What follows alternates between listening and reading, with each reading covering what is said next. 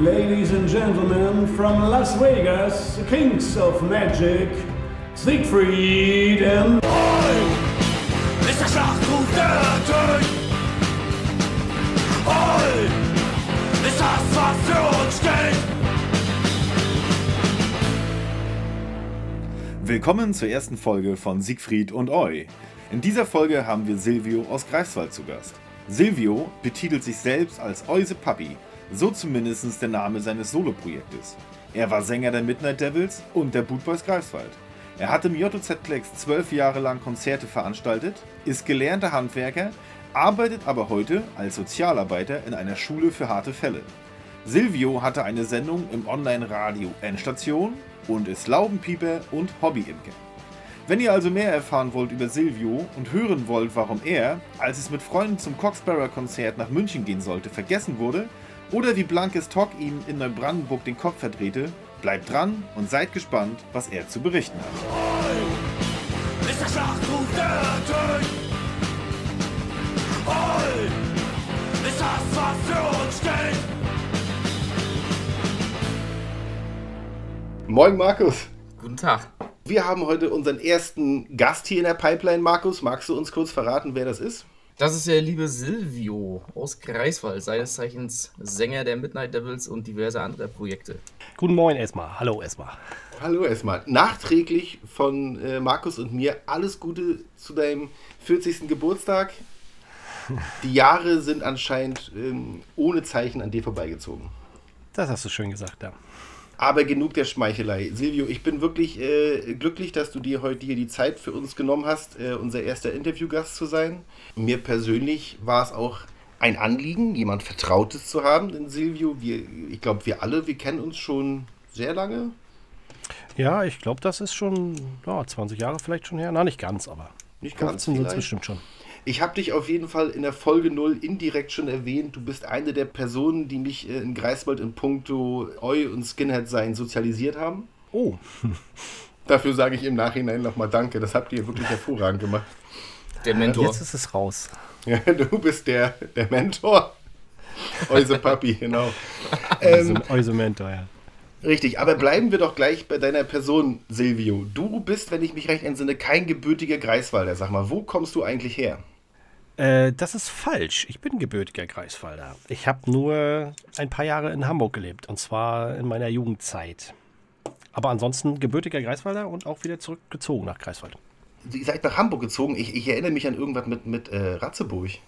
Nee, Ra Ratzeburg? Ja, nee. das RZ-Kennzeichen, das ist, äh, das wird immer sehr, sehr schnell verwechselt. Das ist eigentlich RZ, äh, denken meist die meisten Ratzeburg, es ist aber Kreisherzogtum Lauenburg. Und das ist kurz vor Hamburg-Bergedorf, also ja, zwischen, ja, der letzte Ort vor der damaligen Grenze ist Beutzenburg, dann kommt Lauenburg schon als nächster, wenn man Richtung Hamburg fährt. Also, du warst weit ausgesiedelt in Hamburg, aber in Hamburg. Ja, kurz vor Hamburg, genau. Das war nicht weit, das war, war eine Busfahrt von 10 Minuten und, oder, oder Viertelstunde und äh, eine Autofahrt ebenso. Und dann warst du auch erst in Hamburg-Horn, wa?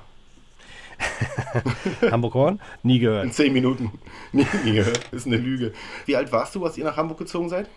Ich war 13, genau Oh. in der Pubertät. Und das war, war natürlich, ja, nicht unbedingt das Schönste, wenn man da erstmal komplett neu anfangen muss. Und dann war es auch gleich nach der Wende. Das war tatsächlich recht schwierig, die Zeit, weil da war dieser Ost-West-Konflikt ziemlich groß. Und da Der was? ein bisschen. Der Ost-West-Konflikt, der war ziemlich groß. Das heißt, äh, ja, die Ossis und die Wessis, die mochten sich noch nicht so richtig. Wie gesagt, war kurz nach der Wiedervereinigung. Und da hatte ich doch tatsächlich ein paar Schwierigkeiten. Deine Eltern hatten Jobs angenommen da in der Gegend, ja? Das ist eine, auch eine witzige Geschichte. Vielleicht kann ich die auch schnell mal zur, zum Besten geben. Wir wollten nie weg. Wir wollten nie weg aus Greifswald. Äh, wir wollten in eine neue Wohnung ziehen, innerhalb von Greifswald. Und die Wohnungsgesellschaft hat auf einmal gesagt, wieso? Ihr zieht doch sowieso in den Westen. Woher die diese Informationen hatten, wissen wir bis heute nicht. Und dann äh, war die Wohnung weg. Wir hatten die alte Wohnung gekündigt und einen Möbelwagen bestellt und keine neue Wohnung. Und dann hat mein Vater, der damals auf Montage war, äh, der hat dann kurzerhand gesagt, okay, dann ziehen wir nun wirklich rüber, weil wir gar nichts anderes, weil uns gar nichts anderes übrig blieb. Und so war das Hals über Kopf. Innerhalb von zwei Wochen kam die Entscheidung so. Wir sind dann mal weg. Das heißt, du hast das Pionierhalstuch abgelegt und bist mit wehenden Fahnen zum Coca-Cola-Saufen äh, nach, Ja. der, nach, der, nach der Schulpause. So oder so ähnlich war es, ja. Ihr seid nach Hamburg gezogen. Äh, Block oder Eigenheim? Das war tatsächlich äh, ja, auf ein ganz kleines Kuhdorf in ein Eigenheim. Das aber nicht uns gehörte, das war zur Miete. Und das war ein Kuhdorf mit, lass mich kurz überlegen, 50 Einwohnern. Oh, ersten Tag, als ich aus dem Haus gehen wollte, stand eine Horde Kühe bei uns in der Einfahrt. Die waren abgehauen und das war natürlich, als kleiner Stadtjunge war das natürlich richtig geil. Und ich hatte sowas von keinen Bock auf Kühe. Ah, weil du zu dem Zeitpunkt noch gar nicht wusstest, wie lecker der Hamburger schmeckt, ne? Ja, ja. Du hattest die Verbindung noch nicht. Ich hatte noch nicht die Verbindung, genau so war das. Ja, Silvio, sag mal, äh, wie sieht das denn aus? Aus was im Elternhaus kommst du denn? Sind da, ist das eher so ein typisches äh, Minenarbeiter-Elternhaus? Oder äh, doch eher Professoren an der Greifswalder Uni? Nein, es waren keine Professoren. Es war tatsächlich, es waren Minenarbeiter. Äh, mein Vater ist jahrelang in einen Stollen gekrochen zu Weihnachten. Und nein, äh, meine Eltern waren Arbeiter. Tatsächlich, mein Vater ist von Beruf Werkzeugmacher gewesen und meine Mutter hat im Büro gearbeitet. Für Facharbeiterin für Dokumentation war sie. Also ganz normaler Arbeiterhaushalt. Klingt aber schön, ne? Und womit verdienst du jetzt dein Geld? Ich verdiene jetzt mein Geld als Schulsozialarbeiter. Das Ah, heißt, ich bin an der Schule für an einer Förderschule für Kinder mit Verhaltensproblemen und für Kinder, die Lernschwierigkeiten haben. Und da bin ich der Schulsozialarbeiter und kümmere mich um alle Belange, die ins Soziale gehen. Ah, die ins Soziale gehen. Aber wenn, wenn ich mich recht entsinne, Silvio, aus der Ecke, aus, aus der Ecke Sozialarbeiter kommst du aber eigentlich nicht. Du hast was anderes gelernt, oder? Ja, ich habe eigentlich habe ich drei Ausbildungen, muss ich dazu sagen. Ich habe äh, ja, ich habe ganz am Anfang angefangen. Äh, ich habe eine Feinmechaniker-Ausbildung. Das ist so Drehen, Fräsen. Das habe ich damals auch in der Nähe von Hamburg gemacht und habe die auch zu Ende gemacht, die Ausbildung. Und habe in dem Beruf als Dreher habe ich auch eine ganze Weile gearbeitet und habe dann mit, äh, lass mich kurz überlegen, mit 26 hatte ich zwei Bandscheibenvorfälle und dann war es für mich Zeit, irgendwas anderes zu machen, um nicht mit 40 in Rente gehen zu müssen. Und habe dann Heilerzieher gelernt, dann später den Erzieher noch dazu gemacht, und, um Schulsozialarbeit machen zu können. Oh, aber die, diese, diese Heilerzieher-Sache, die hast du doch auch, sage ich mal, erst vor zehn Jahren gemacht, oder? Das ist gar nicht so lange her. nee, tats- mit 26 habe ich das gemacht. Mit 26. Das heißt, das ist, noch, es ist äh, drei Jahre her. da ich ja gerade 40 erst geworden bin, ist das ungefähr drei Jahre her. Ich gönne dir diese Rechnung. Ja, danke. Ach, mit 26 Bandscheibenvorfall ist ja auch schon heftig. Ja, tatsächlich. Das war auch was, womit ich natürlich rechnet da kein Mensch mit, aber das war auch ein schöner Schock. Irgendwie ist das alles zu früh, viel zu früh gewesen. Glaube Aber es war, war vielleicht auch dem geschuldet, welche Arbeit ich da machen musste. Ich habe in so einer ganz kleinen Klitsche gearbeitet, die, äh, ja, wo Überstunden an der Tagesordnung waren, wo ich von meiner großen Drehmaschine, die ungefähr sechs Meter lang war, ich hatte keinen Kran und musste trotzdem per Hand da diese riesen, so eine riesen Wellen- und Vollmaterial, so zwei Meter lange, äh, äh, zehn Zentimeter dicke Stahlträger da rein in die Drehmaschine wuchten und so. Und das, ich vermute, dass das daher kommt. Ist aber Working nur eine. Vermutung. Working Class, ja. Gibt es aus dieser Zeit oder von diesem Betrieb oder von dir in dem Betrieb, an diesem Arbeitsplatz noch irgendwelche Zeitaufnahmen, Fotos oder so? Es gibt sogar ein Video. Spannende Sache. Damals ist, das ist eine ganz neue Firma gewesen und die hat sich im NDR sogar vorgestellt. Und da kam unser Juniorchef zu Wort, der wurde dann kurz interviewt und ich springe im Hintergrund an meiner Drehmaschine rum und bin ganz, ganz wichtig und sehe zumindest sehr, sehr wichtig aus. Und äh, arbeite da halt, äh, habe so ein Showarbeiten gemacht. Nein, ich habe natürlich richtig gearbeitet, aber Im tatsächlich im, im Hintergrund im Blaumann Oh. mit einem Pullover und an meiner großen Drehmaschine. Und der Juniorchef hat irgendwas vor, ich, ich weiß nicht mehr, was der erzählt hat. Auf jeden Fall ist die Firma dann auch pleite gegangen. Die haben, das war, Weil sie dich verloren haben. ich, ich glaube, ich glaub, das wird eine witzige Geschichte mal wieder, noch eine. Ähm, die haben meinen Chef verhaftet. Damals. Ja, die haben den verhaftet, weil der äh, Kredite gefälscht hat oder er sich erschlichen hat. Er hat Unterschriften gefälscht und hat Aufträge zweimal verkauft und Kredite irgendwie sich erschlichen und dem kamen sie dann irgendwann ja, auf die Schliche und dann haben sie ihn verhaftet. Den Sohn, den haben sie leider nicht bekommen, der war schon außer Landes. In die Und Malediven. Dann, ging die Firma, nein, ich glaube in, in, äh, nach Libyen. Libanon, im Libanon war der, Ah, auch genau. gut. Jetzt habe ich es, im Libanon, genau. Hört sich einer Menge Potenzial an. Ja, auf jeden Fall. Und das war, eine- war eine recht spannende Zeit mit ganz vielen Neuigkeiten immer zu. Neben den 14 Stunden Arbeit, die ich dann da gemacht habe, täglich. Aber du arbeitest gerne auch, ne? Das ist, ja das, das ist ja das Ding dabei. Als Arbeiter ist man da wirklich auch mit Feuer und Flamme und man geht nicht gerne nach Hause. Ich kenne das ja auch noch aus meiner Zeit in der Fleischerei. Ja, ach, auf Feierabend wird auch überbewertet. Ich, da, da kriegt man so viele dumme Ideen wie, wie äh, Freizeit, Musik machen, treff, Leute treffen. Richtig. Feierabend ist was für die, die grün wählen. Das ist meine Meinung. Ja, wenn du das sagst, dann stimmt das vielleicht auch. Natürlich. Jetzt ist es raus. Jetzt ist es raus. Alles andere wäre reine Spekulation. So ein bisschen ein kleines Vorurteil kann man hier doch gerne mal aufleben lassen. Ähm, was hast du für einen Schulabschluss? Mittlere Reife. Normal mittlere, mittlere Reife, ja. Zehnte Klasse, neunte Klasse, was war das bei dir? Äh, zehnte Klasse. Mittlere Reife ist immer zehnte Klasse. Neunte Klasse wäre Berufsschulreife heutzutage. Früher hieß das Hauptschule. Ja, heute heißt das Berufsschulreife. Ich weiß ja nicht, wie das vor 60 Jahren war, ob das da auch schon nach 10 oder 9. Ja, ja vor 60 Jahren, da, da, ach, das war eine harte Zeit. Damals in der Schule, ja, ja. Silvio, pass mal auf, wir gehen jetzt mal über in eine unserer Standardfragen überhaupt, äh, beziehungsweise um das, worum es in dem Podcast geht. Wir haben jetzt so ganz grob ja von dir gehört, wo du herkommst, wie du aufgewachsen bist, womit du dein Geld verdienst. Jetzt gehen wir mal über zu der Frage, wie bist du zum ersten Mal mit der Subkultur in Berührung gekommen? Warum ist das für dich interessant geworden oder Thema geworden? War das schon in Hamburg oder? Nein, das war kurz bevor ich nach Hamburg gegangen bin. Und tatsächlich war das erst die andere Subkultur, die heutzutage oder die dann damals mit dem rechten Arm nach oben gelaufen sind. Da bin ich mehr oder weniger reingerutscht. Einfach nur durch den Freundeskreis, durch die Leute, mit denen ich äh, mich getroffen habe, nachmittags, Klassenkameraden und so, die, ja, die, das war irgendwie kurz nach der Wende, schien das so eine Art Mode gewesen zu sein, dass man irgendwie rechts sein sollte. Und ich habe dann aber recht schnell mitgekriegt, dass das totaler Quatsch ist. Ich sollte dann nach der Schule irgendwelche Aufsätze schreiben über Leute, die den Krieg verloren haben und ziemlich viel Mist gemacht haben. Und das fand ich doof. Ich wollte nicht. Ich wollte nach der Schule saufen. Ich wollte keine, Arbeit, keine Aufsätze schreiben. Und dann bin ich da einfach abgehauen. bin dann postwendend erstmal zur Punkszene. Bin in ein besetztes Haus rein.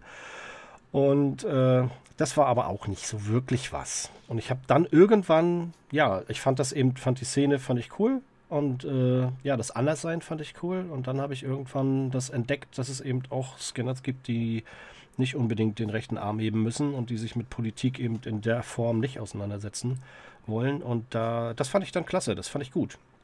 Ich fand die Musik geil und dann, ja, es waren andere Texte. Das ging da auch irgendwie um, um Hass und auch um Gewalt und es ging aber auch um Spaß und um, um geile Sachen. So, es war nicht nur, Gewalt war nicht, war nicht nur das Hauptthema und auch der Hass war nicht nur das Hauptthema. Und das fand ich dann wesentlich spannender. Und das, da, so bin ich dann irgendwann in die, in die Oi-Szene reingerutscht.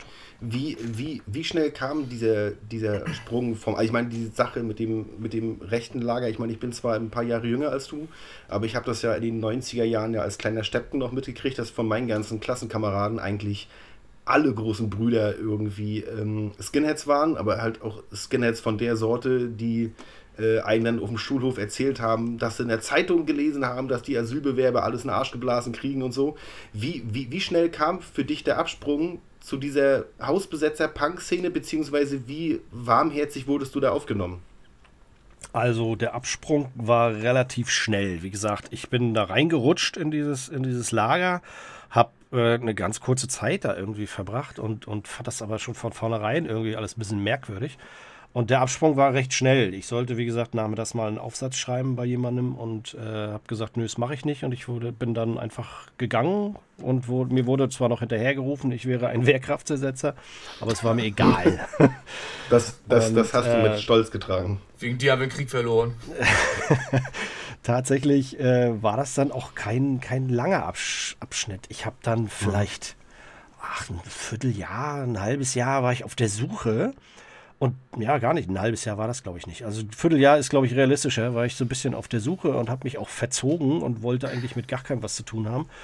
Und habe dann einfach Leute kennengelernt, äh, zufälligerweise, ich glaube, das war am Bahnhof, ich weiß gar nicht mehr genau wo. Ja, ich glaube, irgendwie habe ich auf einmal Leute kennengelernt, die haben gesagt, ey, wir gehen da und dahin, kommst mit.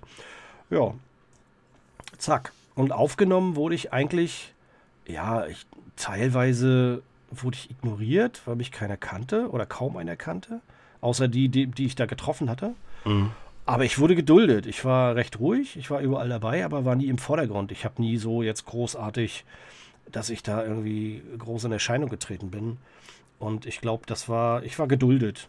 Und ich glaube, deswegen sind auch wenige, die sich heute noch an mich erinnern aus der Zeit. Es war auch nicht sehr lange. Ich war nicht lange in diesem besetzten Haus. Und als Punker bin ich auch nicht sehr lange rumgelaufen.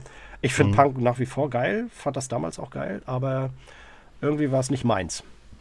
Das kenne ich, das Gefühl. Ja, vielleicht kannst du mal was dazu sagen, was du gerade äh, gern für Bands hörst, also aktuelle, aber auch ähm, ja, alte Bands oder auch Projekte. Vielleicht kannst du auch einige Veröffentlichungen benennen. Und äh, vielleicht auch Konzerte, bei denen du gerade warst. Oder äh, Konzerte, die dir so in Erinnerung geblieben sind. Warum auch immer, negativ, positiv. Ja, also, oh, da sind ja viele Fragen auf einmal. Aber das ist überhaupt kein Problem für mich. Nein, ähm, aktuell, was höre ich aktuell an Bands? Also ich höre nach wie vor natürlich die alten Eu-Sachen, gerade aus den 90ern, aus, den, aus, der, aus meiner, ja, aus meiner Jugendzeit. Also die guten Platten, also ich, ich denke, wir brauchen da. Ja, ich kann da mal ein paar aufzählen. Das wären, wären dann äh, die Volkssturm, die Eus Fun, finde ich nach wie vor eine gute Platte. Die Kiezgesöcks und, und, und Schocktroops, zum, äh, ja genau, Schocktroops. Die, die A-Die-Platte, die ist auch ein großartiges Stück, was immer mal wieder bei mir läuft. Dann, äh, also ich habe viel, viel äh, aus den 90er Jahren, so, so deutschen Eu. Bin aber auch nicht abgeneigt, wenn es um Business, Coxbarra, Blitz in die Richtung geht. Exploited höre ich hin und wieder die alten Sachen sehr gerne. Ähm, was haben wir noch? Cron Jen wäre vielleicht noch eine Band, die auch damals hoch und runter gelaufen ist und die ich heute immer noch ganz gerne höre. Und ansonsten, ja, Bierpatrioten sind natürlich mit bei. Natürlich. Die heutigen Toxback, heute die laufen bei mir auch immer mal wieder. Ich, Im Moment äh, geht bei mir ganz gut die, die Lions Law. Die gehen, die, die laufen bei mir hin und wieder mal. Stomper 98 natürlich irgendwo auch mit bei. Ja, kommt man auch nicht so wirklich drum rum, denke ich. Das ist richtig. Ähm, schwierig. Was, was soll ich noch aufzählen? Ein bisschen was an, an, an Ska höre ich auch. Im Moment war also meine letzte Plattenbestellung war eine Ska-Bestellung tatsächlich. Da habe ich mir den Roy Ellis habe ich mir bestellt, die zweite Platte von dem und äh, die neueste oder die letzte Platte von, von Mark Foggo ist mit bei. Die Spicy Roots mag ich ganz gerne und dann halt die älteren Sachen, Scatterlights und sowas. Konzerte.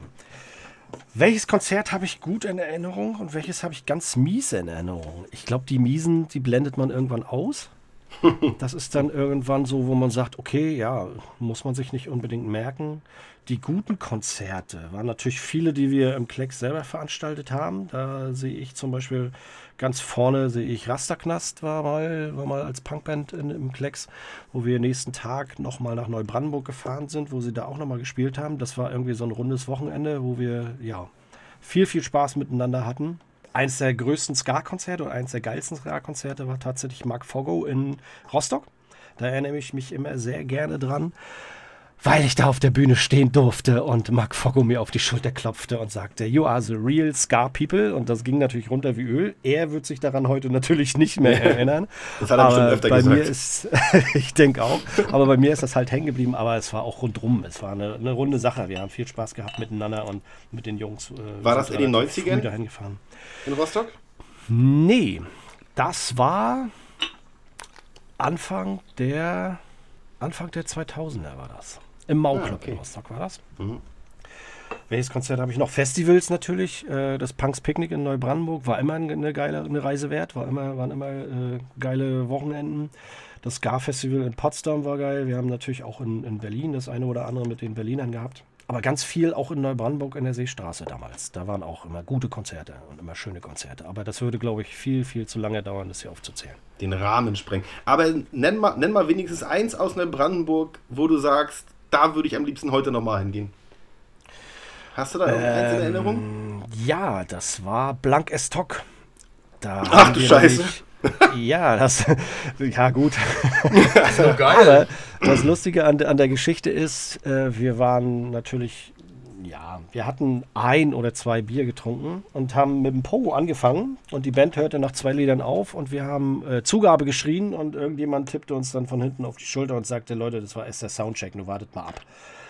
So, und wir dachten, das war das Konzert und haben natürlich Pogo beim Soundcheck schon gemacht und waren natürlich, das war sehr lustig. Und die Band hat uns natürlich, fand uns auch sehr lustig, aber wahrscheinlich äh, der Rest der, der Gäste war recht angenervt von uns. Und wir waren natürlich dementsprechend, ja, wir waren, hatten ein oder zwei Bier getrunken. Kann Das ja war mal natürlich- passieren. Ja, so, so eine Mischung aus Peinlichkeit und lustig. Aber es war trotzdem ein geiles Konzert. Wir waren, ja, es war ein sehr, sehr netter Abend. Und ein negatives Beispiel. Negatives Beispiel. In welcher Hinsicht auch immer. Negatives Beispiel, äh, mir haben die Sachen in Berlin äh, immer nicht gefallen. Das war, warte mal, was war das? Punk and Disorderly. War mir zu voll, waren mir zu viele Leute da, die, die sehr viel auf sich hielten. Das ist ja soweit erstmal nichts Schlimmes, aber das, die haben's, manche haben es dann übertrieben. Und es war, äh, ja, es war nicht schön. Es war nicht, war nicht, äh, Familiär. ja, es kam keine gute Stimmung auf, es war nicht familiär, es war eher so jeder gegen jeden. Und es gab an, an jeder Ecke gab es irgendwo kleine Scharmützel und das war immer irgendwie so ein bisschen, ja, das fand ich immer doof. So eine Scharmützel wie die Nummer mit diesem Disziplin-Konzert in Hamburg. Warst du da mit, Silvio?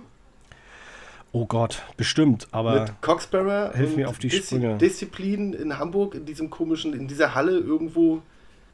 ich glaube ja. Ich glaube, so in der Art war das. Äh, na gut, das war- egal. Ja, ich, ich, alle kriege ich auch nicht mehr zusammen, alle Konzerte. Nein, natürlich nicht. Ein, ein schönes Konzert war auch äh, Silvester in Lübeck. Genau, Silvester in Lübeck. Da, ich weiß aber nicht mehr, wer da gespielt hat. Ich glaube, Volkssturm haben gespielt und noch zwei, drei andere Bands. Äh, jemand von uns hat äh, den Bockwurst-Wasser-Trinkwettbewerb gewonnen und äh, Ende vom Lied, ich habe meinen besten Kumpel dann von der Toilette holen müssen. Der war auf, beim, beim Kotzen eingeschlafen.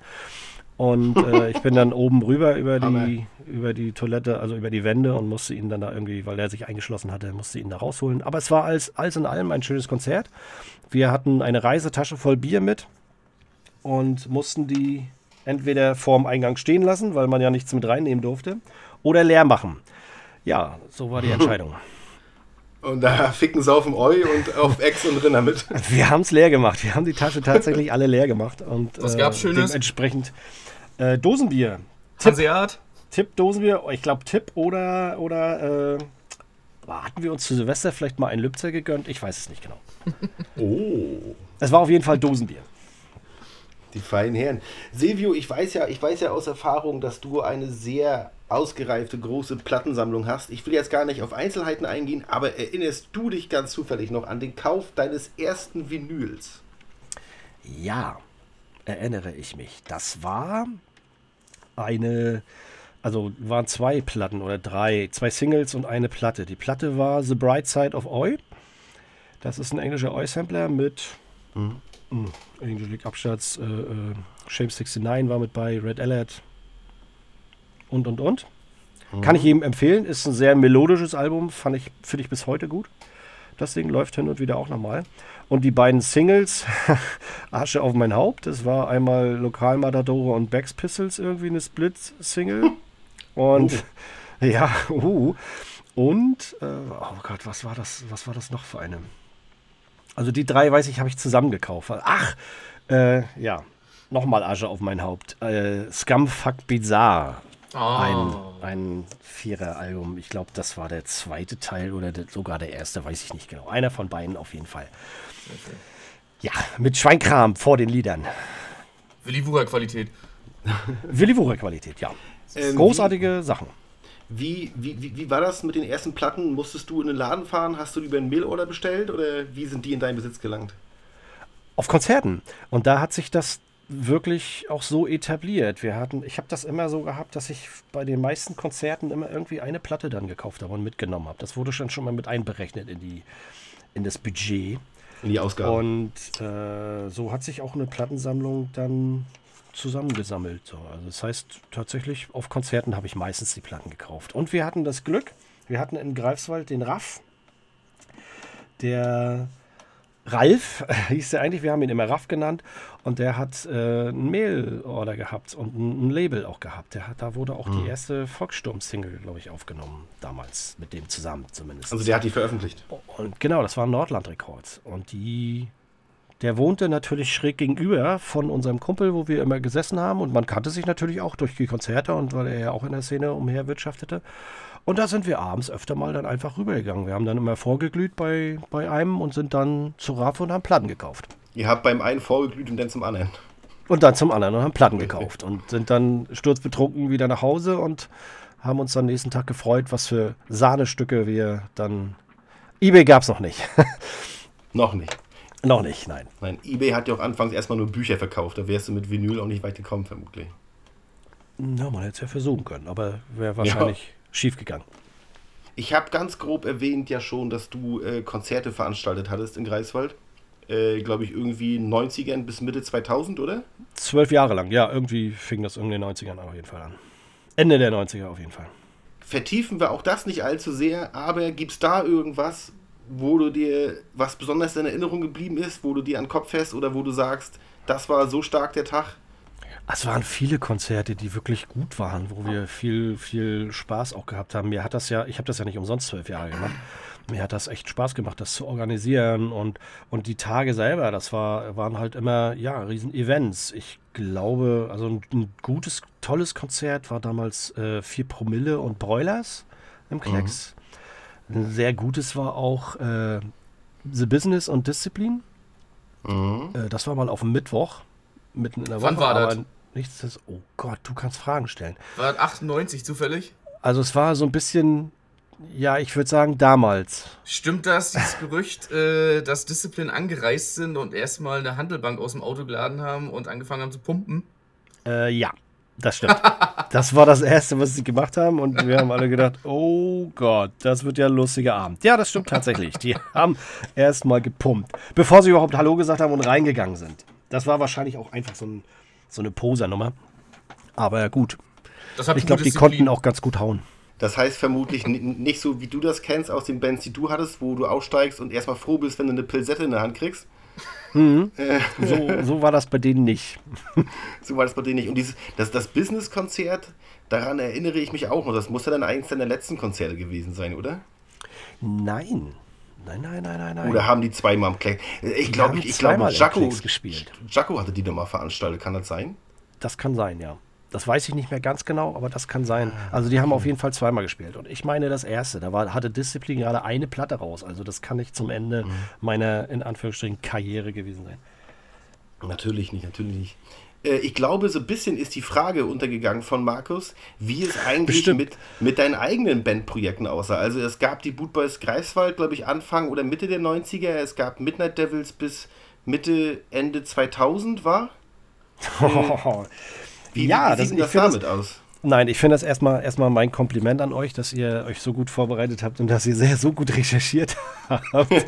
also, Budweis Greifswald wurden 98 gebor äh, ge geboren, ja, geboren sage ich. Geboren. Also, gegründet äh, und waren bis 2005, das waren äh, Ende 98 wurden die. Im Dezember 98 haben wir, glaube ich, die erste Probe gehabt.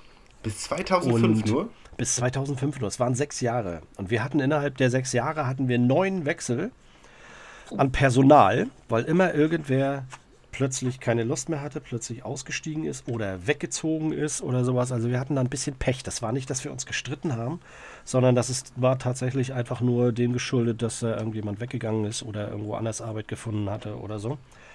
Und äh, dann hat das auch nicht mehr so wirklich Sinn gemacht, weil wir nur ja. dabei waren, äh, die Leute neu einzulernen oder anzulernen und wir konnten einfach auch keine Konzerte spielen. Wir haben tolle Konzerte mit den Bootboys gespielt. Mhm. Äh, es hat immer Spaß gemacht. Wir waren auch, die Proben haben auch Spaß gemacht, aber wie gesagt, es war nachher irgendwann nervig, alles, alle immer wieder neu einzulernen und immer wieder neu anzufangen. Ja, das und dann haben wir tatsächlich das Ding an Akta gelegt und haben gesagt, okay, wir fangen neu an. Das waren dann mit den Midnight Devils, das war 2005. Du, Silvio, ganz kurz. Ja. Gab es denn auch eine Veröffentlichung? Von den Bootboys Greifswald? Damals nicht. Ich habe Jahre später, also sprich vor vier oder fünf Jahren habe ich mich rangesetzt und die ganzen, ich habe zwei Tapes, zwei Proberaumaufnahmen habe ich mhm. bekommen. oder nicht bekommen. Ich habe sie wiedergefunden. Und die waren einfach irgendwie zu schade, um wieder in der Schublade zu verstauben. Und dann habe ich mich rangesetzt und habe das alles neu selbst nochmal eingespielt. Und habe quasi das so als, ja, dieses Album heißt Alte Liebe neu entdeckt. Und Ja. äh, so ist es auch gewesen. Tatsächlich, ich habe es einfach nur nochmal neu vernünftig eingespielt, weil die Proberaumaufnahmen doch tatsächlich auch ein bisschen, ja, ziemlich schlecht waren. Und ich fand das irgendwie sehr schade, dass das nie irgendwie mal auf dem Tonträger gelandet ist. Und dann habe ich das in Eigenregie Do-It-Yourself äh, neu eingespielt und für Freunde und für ehemalige Bandmitglieder nun einfach auch die CDs dann ja, verteilt, mehr oder weniger. Also spielst du auch alle relevanten Instrumente. Ah, ist schwierig. Also ich spiele tatsächlich Bass. Mit Bass habe ich auch bei den Boot Boys angefangen. Äh, den Gesang mache ich selber. Das Schlagzeug, äh, ja, darf ich nicht verraten. Ähm, und die Gitarren habe ich immer, das habe ich immer so eingemacht. Ich kann auf der Gitarre, ich bin kein perfekter Gitarrist. Ich kann rüberbringen, was ich möchte, was ich machen will und lasse mir das meistens dann von Gitarristen, die es können, dann nochmal neu einspielen. Aber eben nach meiner Feder. Also ich spiele ihnen das vor und sie spielen mehr oder weniger meine vers versaubeutelten Spuren einfach nur vernünftig nach, genau. Es schwört doch aber bei YouTube so ein Demo von dem Bootboss Kreiswald rum mit fünf Titeln oder so. Ja, stimmt, du hast recht. Das haben wir damals mal als Demo in Eigenregie auch aufgenommen. Wir hatten, irgendjemand sprach uns an von einem Jugendclub und wollte sich wahrscheinlich auch ausprobieren an der Technik und hat gefragt, ob wir das mal einfach ein bisschen aufnehmen können.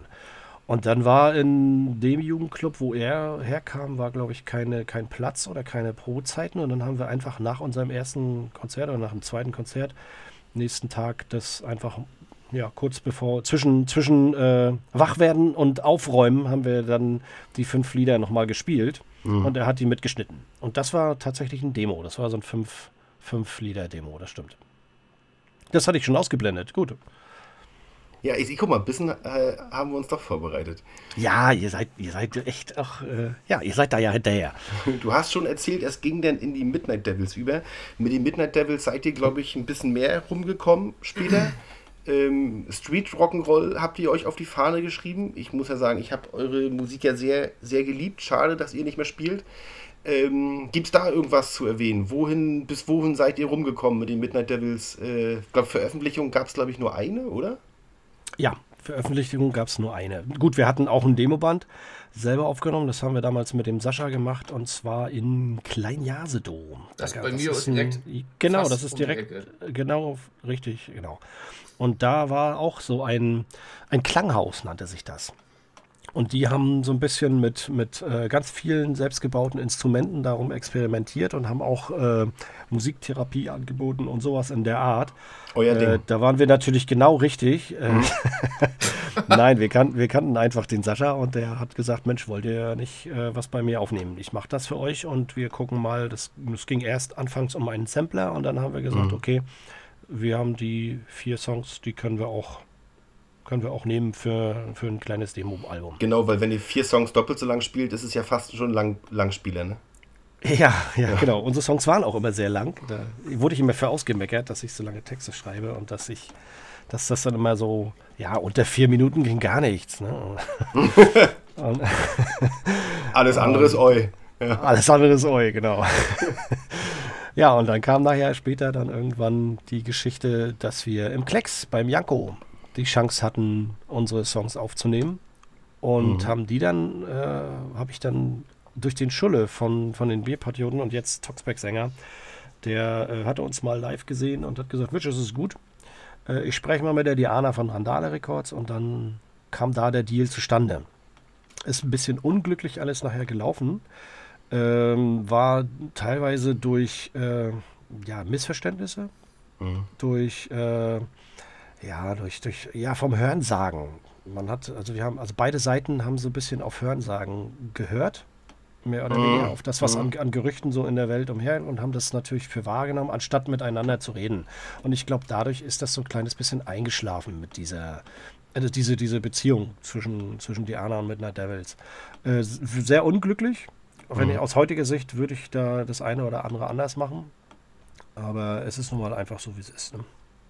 Und es ist ja, es ist ja gut gewesen. Also ich erinnere mich wirklich wärmstens an eure Konzerte und auch, wie du schon sagtest, deine langen, deine langen Texte. Die, eure, eure Texte haben nie so wirklich als Singalong eingeladen, dass man sich äh, schweißtreibend oberkörperfrei in den Arm lag.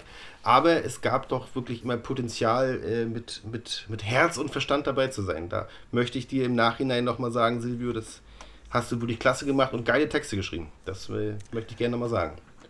Danke, jetzt werde ich rot. Dem kann ich mich nur anschließen. Ja, tatsächlich, es hat auch sehr viel Spaß gemacht mit den, mit den Devils. Wir waren viel unterwegs und, naja, was heißt viel unterwegs? Wir waren, wenn wir unterwegs waren, dann hat das, war das immer, waren das immer Riesensausen. Und leider, leider ging hin und wieder mal unser Schlagzeuger, war damals ist Tontechniker, und der hat leider am Wochenende viel arbeiten müssen, um sein Geld zu verdienen, weil der selbstständig ist. Und dadurch mussten wir das eine oder andere Konzert dann auch einfach immer canceln, weil wir das eben als Hobby machen und da geht natürlich Beruf vor. Und wenn man am Wochenende ja. arbeiten muss, wo die Konzerte sind, dann ist das natürlich immer ja, ärgerlich, aber es ist halt einfach so. Und dadurch konnten wir eben auch nicht jedes Wochenende unterwegs sein und haben das dann, ja, dadurch sind wir halt nicht so viel unterwegs gewesen. Allerdings über die Jahre gezählt haben wir doch so einen, so manchen Ort bereist. Ich erinnere mich sehr, sehr gut an das. Äh, was heißt sehr gut? Meine Erinnerungen sind ja aufgrund von Alkoholschwangerschaften immer sehr schwammig. Aber die Nummer, in, die Nummer in Dresden fand ich schön, wo wir da Sil Silvester da gespielt haben mit dieser komischen Band, die der einen auf Anno dazu mal gemacht hat. Ja, äh, das diese, waren die Kaffeespione, waren das, glaube ich. Nee, nee, nee, das war nee, diese nee? komische Band, die der einen auf Barock gemacht hat mit ihren Mittelalterklamotten. Ja. Ja, äh, ja, stimmt. Stimmt. Die waren, die waren so musikalisch gar nicht so schlecht, aber sie passen halt denn? überhaupt nicht rein. Aber ich weiß auch nicht mehr, wie sie sind. Feudal. Stimmt, Feudal. Feudal. Die waren doch aus Aachen oder irgendwo da in die Ecke. Die waren von ganz woanders, ja. Ja. Stimmt, die, ja, das stimmt. Ich habe später mal eine Platte von denen gehört. Und äh, ja, ich habe sie dann auch nicht behalten. Beiseite gelegt.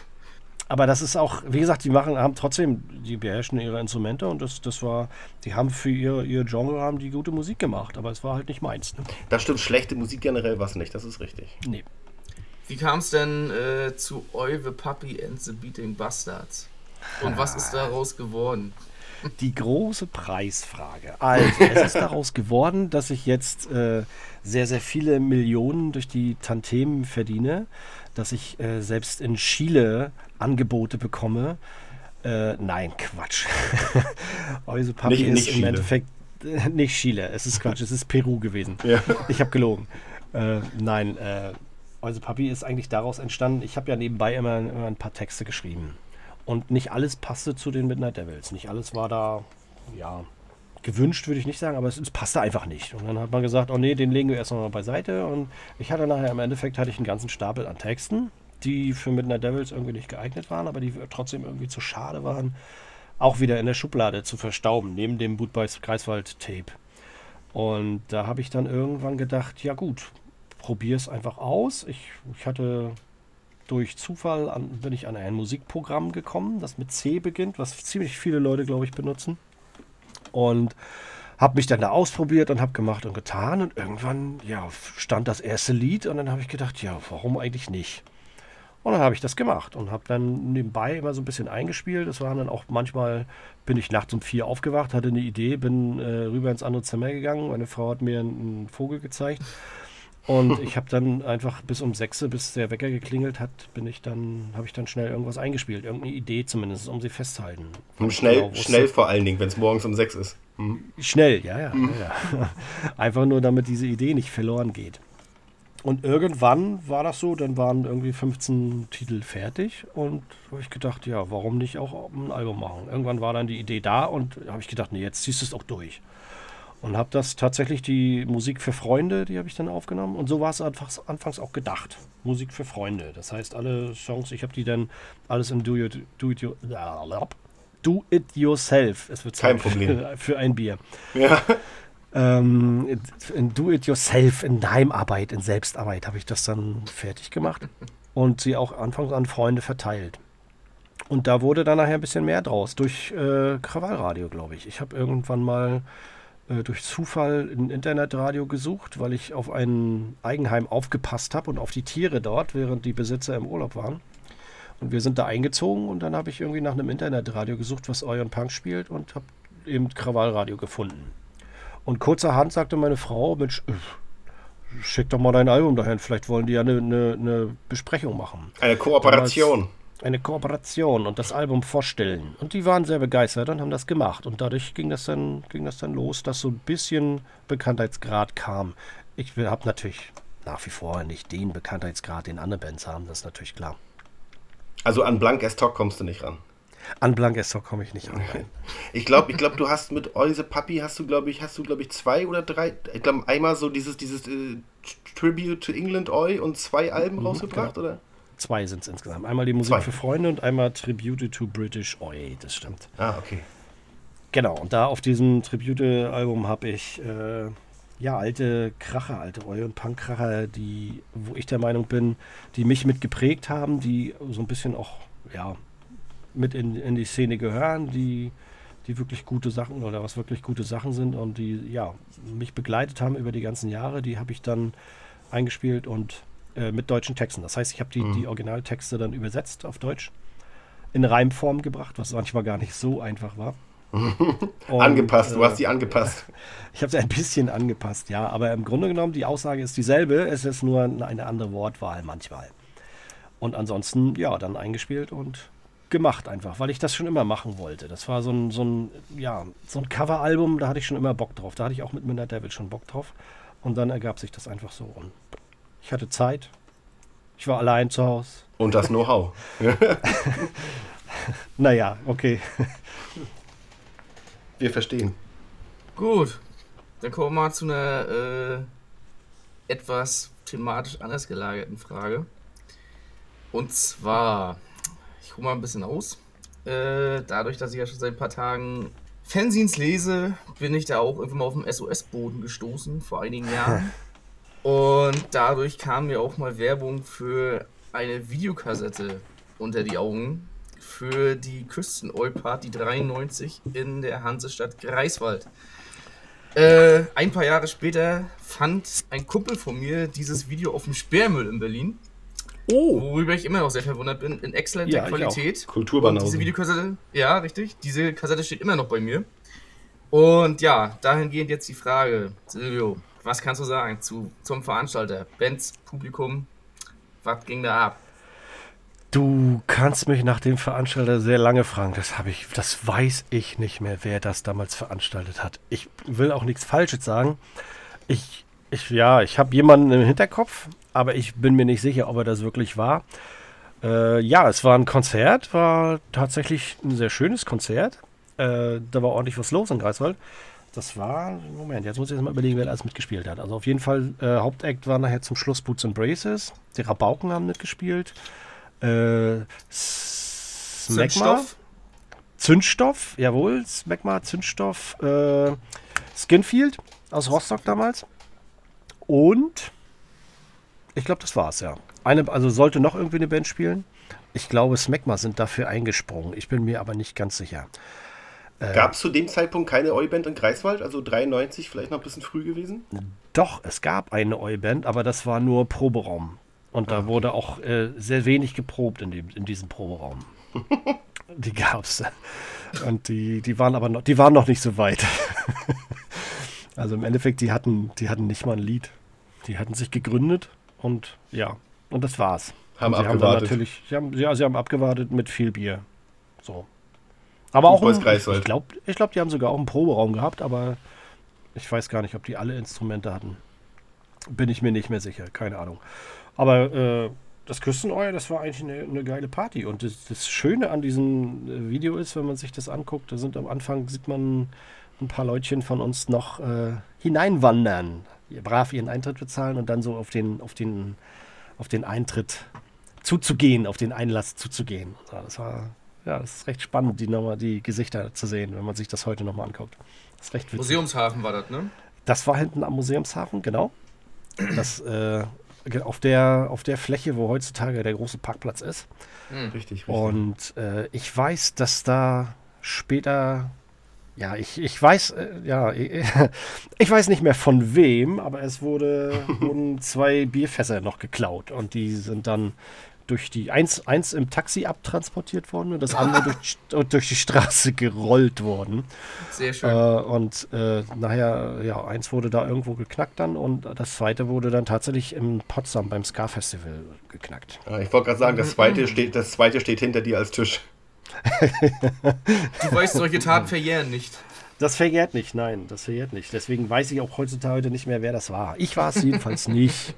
Wie sah das 93 aus mit der Bewerbung von solchen Veranstaltungen? Ging das damals über, über Seins Mundpropaganda oder wie, wie war das in, in, in Greifswald gewesen? Ja, wie du sagst, Science auf jeden Fall und äh, Flyer wurden auch überall rumgereicht, aber eher auf den Konzerten. Also es war noch nicht so, dass man jetzt äh, beispielsweise ins Rathaus oder in die Mensa gegangen ist und die Flyer ausgelegt hat, sondern das wurde dann eher so auf Konzerten rumgereicht. Und Mundpropaganda war natürlich ganz, ganz groß. Ne? Und eben über Science viel. Glaube ich, glaube ich. Skinfield wurde mir immer schon mehrfach mal sehr ans, ans Herz gelegt. Ich habe die leider noch nie gehört, muss ich sagen. Da habe ich vielleicht mal noch mal was nachzuholen. Da gab es auch nur zwei Demobänder. Also die haben leider, leider Ah, okay. keine Platte gemacht. Aber äh, da hat damals der, der Hacker, der dann, dann, bei, dann äh, mit Schocktroops unterwegs war Ja. und auch mit den Golden Boys äh, unterwegs war, der hat da noch mit zu tun gehabt mit den Jungs. Die haben auf jeden Fall ein Lied über Hacker gesungen. Hacker ist ein Arsch. Nee, Hacker du Sau hieß das. Hacker du Sau Ja, genau, ja, ja. ich habe ja. gerade mit einer anderen Band verwechselt, aber gut. ja, das ist, Äh, nicht, du, ist, nicht, ist nicht schlimm. Ich habe noch eine Frage zu der- zu der Zeit, die fällt mir gerade spontan ein. Gab es 1993 noch die weltberühmte, weltbekannte Greifswalder Brauerei? Ja, ich glaube ja. Die ist erst. Jetzt, jetzt fragst du mich aber was. Ich glaube ja. Ich bin mir aber nicht zu 100% sicher. Das sind nur 95% vielleicht. Bist du denn mal in den Genuss gekommen? Greifswalder Bier zu trinken? Ja. Hm? ja. Und? Schon als Zehnjähriger. Oh, kein hat man Kostverächter. einfach von Fadi durfte man Ja. einfach mittrinken. Schmeckt ja auch gut, ist gesund. Vegan. Sportfest. Schön. Ja, tatsächlich bin ich in den, in den Genuss, Genuss gekommen, aber das war relativ schnell nach der Wende nachher auch erledigt mit dem, mit dem Verein. Mhm. Aber ich glaube, zu 93, als, als das Konzert war, da war die noch.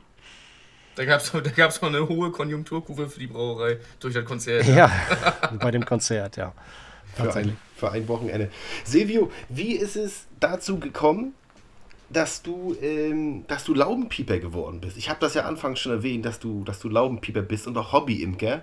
Wie ist es dazu eigentlich gekommen? Wann hast du dir gesagt, oh, ich habe jetzt so die Schnauze voll, ich brauche jetzt hier einen Garten, weil ich will auch mal abschalten, mal richtig abschalten? Das habe ich gar nicht. Danke. Ja, man sowas schaltet habe nicht ich, ab. sowas habe ich mir nie gesagt. Ähm, wenn ich jetzt sage, es ist eine witzige Geschichte, dann klingt das alles gleich. Ich sag mal, es ist eine ganz spannende Geschichte. es ist relativ, äh, relativ einfach und unspektakulär dazu gekommen. Ich habe einen Räucherofen auf meinem Hinterhof gehabt in der Mietswohnung. Und irgendjemand hat sich mal beschwert, dass ich da nicht, dass der Räucherofen da weg muss. Und dann gab es Maulschellen. Und dann äh, musste ich den, dann kriegte ich ein Schreiben von der Wohnungsgesellschaft, dass der Räucherofen da weg muss. Und dann habe ich einen, irgendeinen Ort gesucht, wo ich den hinstellen kann. Und zufälligerweise sprach mich eine Kollegin an und sagte, kennst du jemanden, der einen Garten möchte? Kennst du jemanden, habe- der einen Räucherofen irgendwo hinstellen will? Das war mein Gedanke, stell den Räucherofen dahin, dass ein Garten auch viel Arbeit bedeutet und dass man ja auch bestimmte äh, Regeln da einhalten muss und dass die Gartennachbarn ja auch noch existieren und auch ein Vorstand, der vielleicht unter Umständen auch die, die Hecke abmisst. Das habe ich nie auf dem Schirm gehabt. Das, da habe ich überhaupt nicht dran gedacht. Ich wollte meinen Räucherofen irgendwo hinstellen und das habe ich dann auch getan. Und die ersten Jahre bin ich dann zwischendurch immer mal mit einer Sense durch, weil das Gras für den Rasenmäher zu hoch war. Sehr Und ansonsten stand der Räucherofen da. Und irgendwann hat sich das dann halt so entwickelt, dass man den dann auch ein bisschen gepflegt hat, weil wir dann auch da Feiern, Partys gemacht haben. Und irgendwie gehörte das dann dazu, dass man das auch ein bisschen gepflegt hat, das Ding. Und wir sind, äh, ja, mittlerweile ziehen wir da über den Sommer ein und es ist wie Urlaub. Tatsächlich, wir haben die Laube Ah, ausgebaut jetzt zieht da er richtig ein über, über den Sommer inzwischen?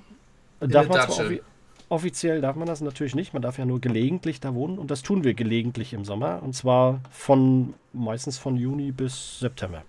Aber, aber gibt es da nicht Re Regularien, dass es so eine gewisse Anzahl an Monaten durchgehend das völlig okay ist? So eine Maximalanzahl? Also soweit ich weiß, steht im, im Kleingartengesetz, dass man gelegentlich da übernachten darf. Und gelegentlich ist immer so ein dehnbarer Begriff. Ja, okay, wir werden nochmal einen Juristen zu Rate ziehen. Ja, mach das. Mach Gibt's- das, mach das. gibt's- Vielleicht habe ich mich jetzt auch gerade um Kopf und Kragen geredet, aber gut. Gibt's die Pullerecke noch zu den coolen Nachbarn? Nein. Gibt's nicht mehr. Da die Nachbarn oder die jetzt. Pullerecke? Beides. Beides nicht mehr. Äh, da stehen tatsächlich meine Bienen jetzt. Und äh, das, da bin ich auch drauf gestoßen worden, mehr oder weniger. An unserer Schule, wo ich arbeite, da hat ein Kollege ein Bienenvolk gehabt und hat mit, mit den Schülern eine Bienen-AG gemacht. Und ich wollte ihm eigentlich nur einmal über die Schulter gucken, so ein Jahr lang, und wollte mal gucken, ob das überhaupt was für mich ist. Und der warf mich gleich ins kalte Wasser und sagte, die schwärmen jetzt in den nächsten zwei Wochen, wenn, dann musst du jetzt eine Kiste bauen. Und Genau, viel Erfolg. irgendwie getan. Und er sagte dann viel Erfolg und seitdem bin ich Imker. Und das ist dann irgendwann so, hat sich ausgebaut. Und ja, ist ein nettes Hobby, kann man ganz gut entspannen und ja, Seitdem fehlt ein Postkasten in Greifswald. da, da wohnen jetzt meine Bienen drin. Ja. Ja, neben, dem, neben dem Bierfass, was geklaut wurde. Ein Postauto. Ich habe ein Postauto, wo meine Bienen drin wohnen. Ah, fantastisch. Okay, Hobby, Hobby-Imker und Laubenpieper. Du wohnst ja auch wirklich in einer sehr idyllischen Gegend. Du bist ja so ähnlich wie Markus ja auch äh, beinahe noch Bewohner der pommerschen Tundra. Du hast es nah zum Gewässer. Tundra, ne? Der ist ganz schön frech, der Bengel. Na, bei Markus ist, also, das ist halt wirklich volle Tundra. Bitte.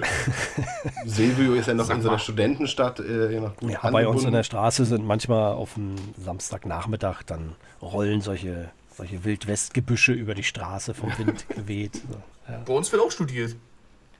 Diverse Studien werden hier durchgeführt. so soziale Studien.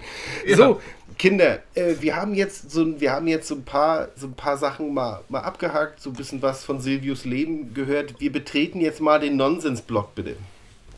Oh, Markus bist, du? Markus, bist du bereit? Hast du die Fragen vorliegen? Ja, jetzt geht das hier. Zack, zack, zack. Herzlich willkommen im Nonsensblock. Silvio, wohin ginge dein Urlaub, wenn du jetzt starten könntest? wenn ich jetzt starten könnte, ginge mein Urlaub nach Schweden. Bier oder Brandwein? Bier, Fischbrötchen oder Döner? Fischbrötchen, Coxsparrow oder Onkels? weiter. Gibt's nicht. Cockonkel. Gibt's nicht. Äh, ja, die Konkels. Nein, ich würde, glaube ich, äh, da ich ein Verfechter von Eu bin, eher auf, äh, ein Verfechter von deutscher Musik bin, äh, weil ich die Texte einfach besser verstehe, würde ich eher auf Onkels tippen. Guter Mann. Festival oder Clubkonzert? Clubkonzert. Warum? Weil es einfach auf Festivals zu weiträumig ist und zu anonym. Gut. Und ich genieße Gespräche Okay. mit Leuten und an der Bar zu stehen und Kassette oder Vinyl? Vinyl. Vinyl. Hervorragend. Wir bedanken uns herzlich für, diesen, für diese kurze, auflockernde Fragerunde.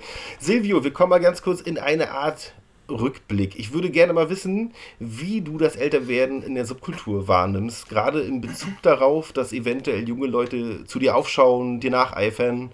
Äh, da du ja in einem sozialen Beruf arbeitest, äh, hast du vielleicht ja dazu eine Meinung, puncto Vorbildfunktion. Äh, Trennst du das klar, dein privates Ding und die Arbeit oder wie machst du das? Äh, ich habe bei Älterwerden habe ich ausgeschaltet. Nein. 20. Ich, äh, oh Gott, das ist eine schwierige Frage. Die habe ich äh, ja, mir auch lange, lange überlegt. Wie sehe ich das Älterwerden? Äh, ich hatte eine Zeit, wo ich das äh, Älterwerden so ein bisschen verflucht habe, wo ich so eine Art Midlife-Kreises vielleicht hatte, Wegen dem Haarausfall. äh, wo ich gerne, na, den hatte ich ja schon, den habe ich schon, schon, schon seit eh und je. Äh, den auf dem Rücken meine ich jetzt. Äh, nein, ich habe äh, tatsächlich ein paar Schwierigkeiten damit gehabt, eben nicht mehr so viel auf Konzerte gehen zu können und äh, ja, mit dem Älterwerden schlechthin. Durch meinen Beruf ist natürlich nicht so, dass ich äh, jetzt äh, mit Bomberjacke und Hose, gekrempelten Hosen und Stiefeln natürlich zur Arbeit kann. Das nicht. Die Bomberjacke habe ich trotzdem an. Aber äh, die Hosen sind halt nicht mehr hochgekrempelt. Die Martens habe ich natürlich auch an.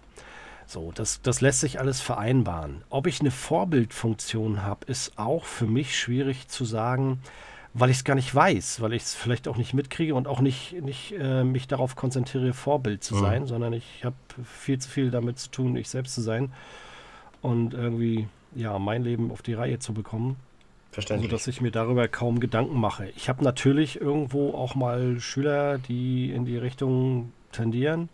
Freue ich mich natürlich. Ich hatte vor fünf Jahren hatte ich eine Schülerin, die hatten ihre Abschlussarbeit, ihre, ihre Jahresarbeit, hat sie über Skinheads geschrieben und das fand ich natürlich ziemlich spannend. Und da war ich auch so ein bisschen, ja, sie hat dann natürlich auch mir ein paar Fragen gestellt. Sie hat selber eben äh, angefangen, in die Subkultur mehr oder weniger einzusteigen.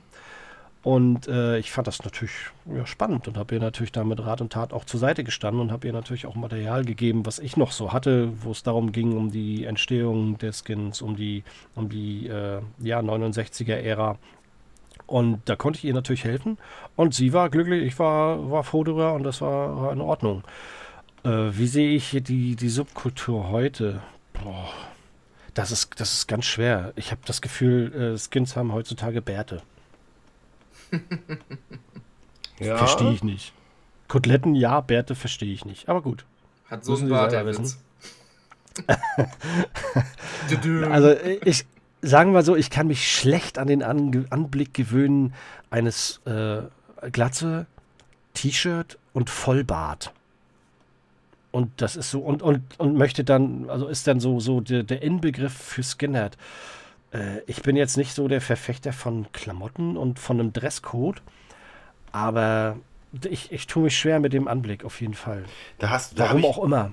Da habe ich ehrlich gesagt nie drüber nachgedacht. Aber du hast recht, wenn man so diese ganzen, naja, es werden ja immer diese Fotos abgefeiert, irgendwo aus den 70ern, aus den 90ern von 30.000 Ja. Skinheads, die irgendwo an der, an, der, an der Meereskante stehen und irgendwie von Bullen gejagt werden. Da hat niemand einen Bart, das stimmt. Wo kommt dieser Bart her? Vielleicht. Die waren ja auch alle noch nicht 15. ja, stimmt. Die waren alle Keine, 13. keine Haare 14. am Sack, aber ein Kamm in der Tasche.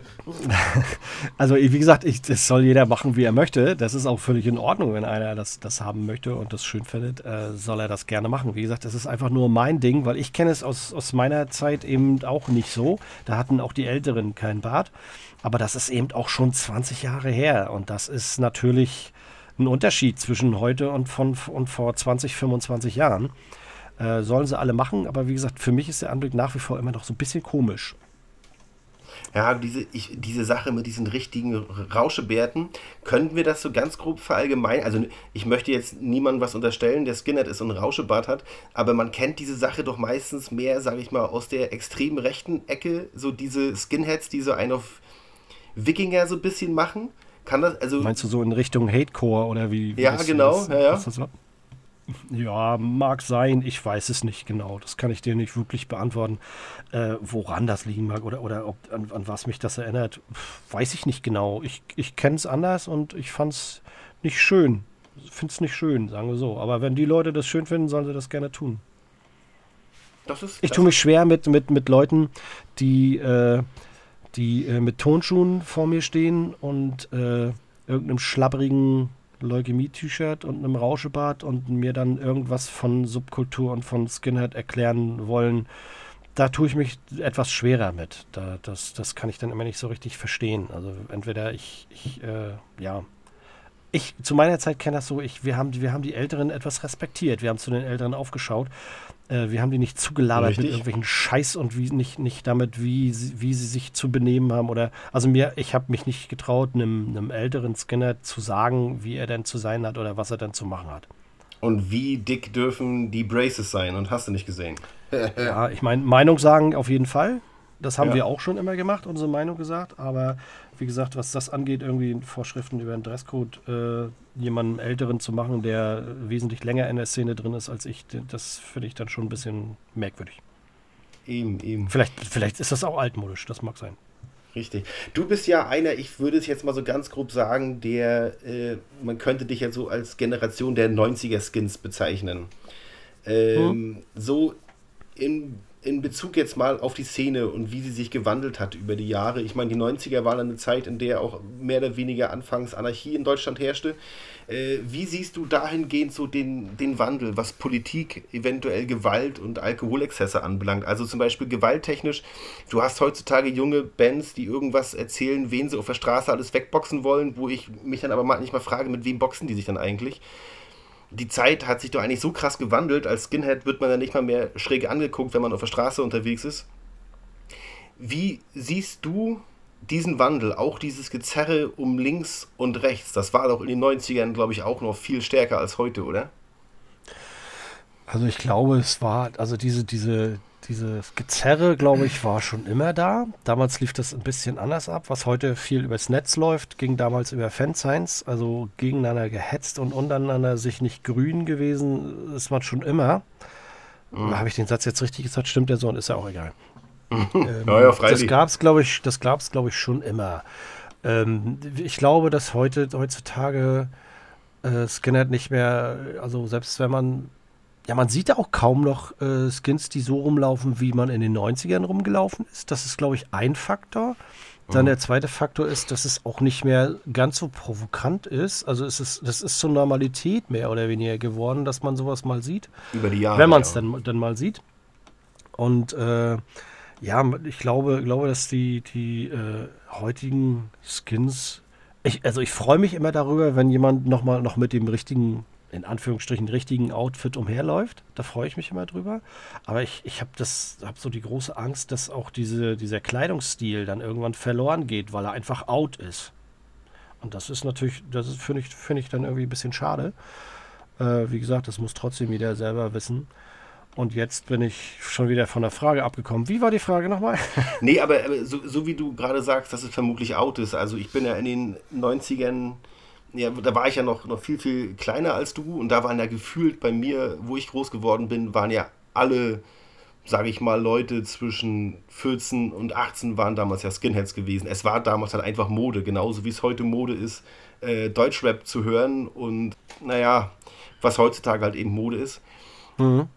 Vielleicht hat sich das dadurch ein bisschen verwachsen über die Jahre. Mag, mag sein. Ich finde, äh dass, dass es ein bisschen schade ist. Also ich vermisse so ein bisschen die, die Einigkeit der, der, Subkulturen. Wir hatten eben früher, wenn wir, wenn wir unterwegs gewesen sind, wir waren eine Horde von, von Skins. Wir waren, waren glaube ich, irgendwie zwischen 30 und, und, und 40 Mann waren wir. Und dann gab es aber auch noch mehrere Gruppen von, von, von Skins. Dann gab es eben auch ein paar Punker. Dann gab es eben auch äh, äh, Punks und Skins, die zusammen losgezogen sind und, und viel Spaß miteinander hatten. Und das vermisse ich so ein bisschen. Ich habe das Gefühl, das ist aber nur mein Blick von außen. Äh, da habe ich das Gefühl, dass die Gruppen sich wieder vereinzeln und dass sie nur noch untereinander, miteinander rumhängen und dass dieses, diese Unity und diese Einigkeit so ein bisschen nachgelassen hat oder so ein bisschen äh, dabei ist zu verschwinden. Und das finde ich sehr schade. Ich vermisse Kneipenabende und Stammtische, wo Punks und Skins zusammensitzen und äh, miteinander feiern. Stattdessen äh, habe ich das Gefühl, es wird sich viel, viel um Probleme gekümmert, die eigentlich gar keine sind. Ob jemand Veganer ist, ob, ob jemand mhm. hier unterwegs ist oder, oder äh, ich finde diesen Begriff Grauzone ziemlich schrecklich, weil da werden Leute reingesteckt, die da eigentlich nichts drin zu suchen haben. Und auch selbst ich bin schon als Grauzone bezeichnet worden und bin alles andere als Grauzone und bin weit weg davon. Ähm, und das finde ich so ein bisschen schade, dass da ganz viel plakativ und, äh, äh, äh, entschieden wird und man nicht mehr miteinander was tut und nicht mehr miteinander äh, unterwegs ist. Also wenn ich jemanden äh, sehe und mit dem ein Bier trinken gehe, dann, dann werde ich schon, schon merken. Und wenn ich ihn direkt frage, sag mal, wie ist denn das bei dir? Dann wird er mir schon eine Antwort geben. Dann weiß ich aber auch direkt aus erster Hand, äh, wie der drauf ist, der Typ. Und wenn mhm. ich ihn dann nicht mag, dann gehe ich, dann lasse ich ihn eben links liegen und dann sage ich, ey, komm, das klappt mit uns nicht, wir verstehen uns nicht und fertig ist der Lack. So, aber ähm, wie gesagt, im Netz wird, wird äh, vieles ungefiltert, äh, ungeprüft einfach weitergereicht und im Endeffekt glauben die Leute das. Und, und das finde ich ziemlich schlimm, weil dadurch, äh, ja, dadurch gehen wir immer, driften wir immer weiter auseinander. Und das ist, glaube ich, nicht nur in, in unserer Subkultur so oder in der, in der Skinhead-Subkultur, sondern das ist, glaube ich, allgemein ein Problem. So wie ich das beobachte, würde ich von meiner Warte das so einschätzen, dass aber auch die Punk-Szene von damals, also die hat sich ja auch so weiterentwickelt. Punk ist ja heute auch ein viel progressiveres, äh, progressiveres, na ihr wisst schon, was ich meine, äh, mhm. Geschichte, als sie vermutlich in den 90ern mal, mal gewesen ist, dass die bunten Horden, die Punks vielleicht vor 10, 20 Jahren noch waren, heute größtenteils nur noch schwarz uniformierte Typen sind, äh, die irgendwie alle gleich aussehen, wie aus dem Presswerk gestanzt und ist zumindest meine Sicht. Ja, darüber habe ich auch schon mal nachgedacht und das finde ich auch relativ schade. Also ich freue mich über, über jeden Punker, der mit bunten Haaren und Nietenlederjacke rumläuft, weil ich das einfach mag und weil ich, weil ich das, das äh, ja, gut finde. Ich habe natürlich auch nichts, nichts gegen das Progressive und ich habe auch nichts gegen, gegen, die heutigen, gegen die heutige Szene. Ähm, das Einzige, was mich halt einfach stört, ist tatsächlich, so wie du sagst, dieses, das, das gleiche Aussehen. Aber gut, als Skinner dürfte ein das gleiche Aussehen natürlich nicht stören. Aber mich stört es ein bisschen, dass das äh, äh, dieses bist du nicht für uns, bist du automatisch gegen uns. Das ist eine Mentalität, das, das hat sich so eingefahren, ja. Das finde ich schade, weil, weil man tatsächlich auch nebeneinander, man muss nicht immer einer Meinung sein. Und ich finde es gruselig, du bist heute nicht ein Mensch mit einer anderen Meinung, sondern du bist sofort der Feind und der Böse. Und das finde ich doof. Äh, das heißt, äh, dass, dass man äh, sich gegen politische Extremismen in Richtung rechts und so, da, dass man sich dagegen ausspricht, das ist eine Gemeinsamkeit und das ist auch in Ordnung so. Das heißt aber nicht, dass ich über alles, also mit, mit, mit allem, äh, was so von, von ultralinks kommt, auch einverstanden sein muss. Das heißt, ich kann jetzt schon meine eigene Meinung bilden und ich muss nicht immer das ist bei und im Freundeskreis genauso. Ich muss nicht mit meinen Freunden mhm. immer einer Meinung sein. Man kann auch mal eine andere Meinung haben und kann auch mal sagen, ey, das sehe ich ein bisschen anders. Äh, deshalb bin ich ja trotzdem sein Freund und deswegen bin ich ja trotzdem nicht äh, kein schlechter Mensch oder kein, kein anderer Mensch. Aber wenn du hier eine Meinung hast, die Markus und mir nicht passt, dann schneiden wir das raus. Das ist klar, ne? Das ist mir schon klar, ja. natürlich, natürlich.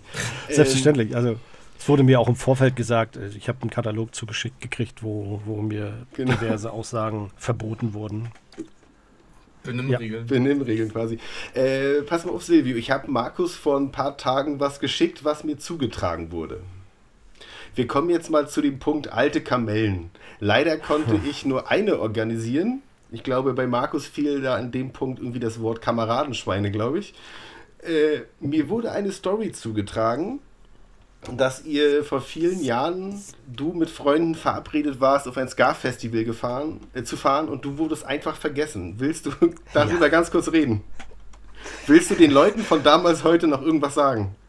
Warte, ich rufe kurz meinen Psychiater an, ob der noch eine Sitzung für mich frei hat, dass ich das wieder aufarbeiten kann. Ich hatte das nämlich schon fast verdrängt. Nein, äh, es war tatsächlich so. Es war dem geschuldet, dass ich in Hamburg äh, gewohnt habe. Ah, okay. in der Nähe von Hamburg, ne? Und äh, es sollte auf mich gewartet werden. Und das wurde im Endeffekt, ähm, man, wurde, man hat sich nachmittags um zwei getroffen, hat die ersten Biere getrunken und alle außer die Fahrer haben natürlich äh, ja, ihren Alkoholpegel schon gehabt, wie das so ist, wenn man irgendwo hinfährt. Und ich bin tatsächlich einfach vergessen worden und hatte zwar noch gesagt, hatte mehrere Leute noch angerufen und gesagt, ich komme, wartet auf mich, ich bin dann und dann da, bitte, bitte wartet, ich komme mit. Mhm. Es war Co Coxberger in München. Ah, Coxbearer in München. Mir wurde gesagt, das war ein Ska-Festival. Ja. Nee, das war Coxbearer in München. Und da bin ich tatsächlich vergessen worden und kam dann an. Der Platz war leer. Ich klingelte und äh, die Mama sagte mir, die sind gerade losgefahren. Also ich habe sie irgendwie um 10, 15 Minuten verpasst und war natürlich sehr begeistert über die Nummer.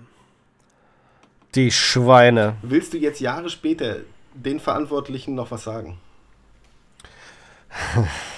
Also es, es, ist jetzt die Zeit für die große Abrechnung. Nein, nein, Sie werden, Sie werden es demnächst, äh, werden Sie es merken. nein, ich bin, ich glaube, ich bin drüber weg. Ich gucke jetzt mal in den Terminkalender nach einem Termin für meinen Psychiater. Hm, für den Urologen. Nein, ich, ich bin drüber hinweg. Äh, ist halt passiert, aber ich bilde mir ein, es war nicht mit böser Absicht, sondern einfach nur dem Alkohol geschuldet und na, dadurch, dass ich halt viel nur am Wochenende dabei war und den Rest der Woche eben nicht präsent war, dadurch Richtig. denke ich, wird sowas auch mal passiert gewesen sein. Ja, das ist Die Schweine. Die Schweine, verdammte. Ratten. Verdammte Ratten. So, Markus, wir, wir kommen zum Punkt Zuschauerfragen. Magst du gerne anfangen mit der Zuschauerfrage? Jo. Ähm, und zwar, kann man deinen Honig kaufen? In Klammern, Euse Honig. Äh, ja, den kann man tatsächlich kaufen, aber ich habe keinen mehr. Es ist dieses Jahr nicht so viel gewesen und es war der Andrang sehr groß. Ich habe keinen mehr. Und äh, ich habe allerdings äh, tatsächlich, äh, glaube ich, 30 Kilo verkauft. Den Rest habe ich für einen Eigenge Eigenbedarf genommen. Wollte eigentlich dieses Jahr Met ansetzen. Habe ich leider nicht geschafft, weil jetzt ist nicht mehr genug Honig da und ich muss ein Glas auf jeden Fall aufheben für eventuelle Kontrollen. Es gibt in Deutschland tatsächlich 16 Gesetze, die eingehalten werden müssen, um ein Glas Honig zu verkaufen. Unter anderem, dass man ein Glas aus jeder Charge behalten muss und für eventuelle Kontrollen zur Verfügung stellen muss.